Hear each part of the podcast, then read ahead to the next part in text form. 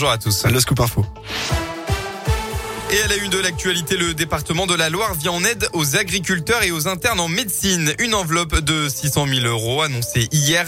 Dans le détail, 250 000 euros vont être alloués pour l'intervention viticulteur adossée à l'aide régionale.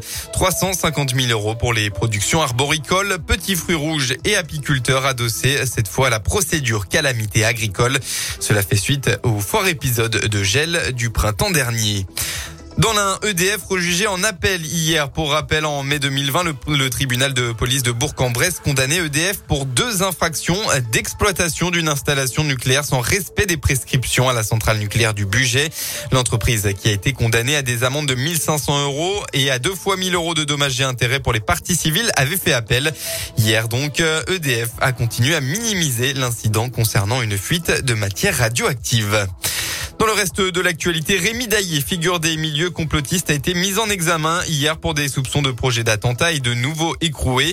Mis en examen et placé en détention provisoire dans l'affaire Mia, il a été extrait de sa cellule mardi dernier pour être placé en garde à vue dans cet autre dossier. Il aurait envisagé des projets de coup d'État et d'autres actions violentes, dont un attentat contre une loge maçonnique de l'Est de la France.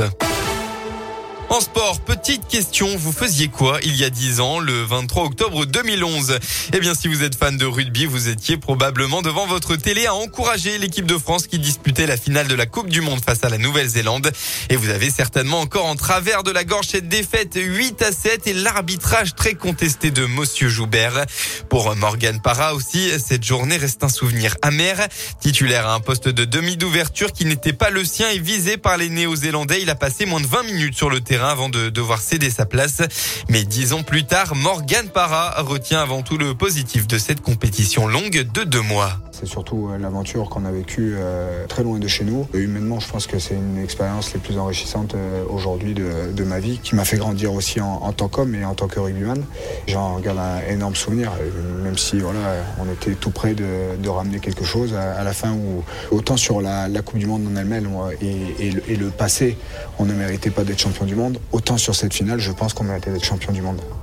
Morgan Parra qui fait partie des rares joueurs ayant disputé cette finale être encore en activité. Il sera d'ailleurs sur la pelouse du Stade Michelin cet après-midi. La SM Clermont reçoit Pau à 15h pour le compte de, la huitième journée du top 14. Un match pour confirmer euh, la victoire contre Montpellier la semaine dernière. Et puis enfin en football, le chaos d'abord, le courage ensuite. La SSE a fait match nul hier soir en ouverture de la 11e journée de la Ligue 1. Alors qu'ils étaient menés 2 à 0, les Verts ont fini par remonter à 2-2 dans les toutes dernières secondes du match.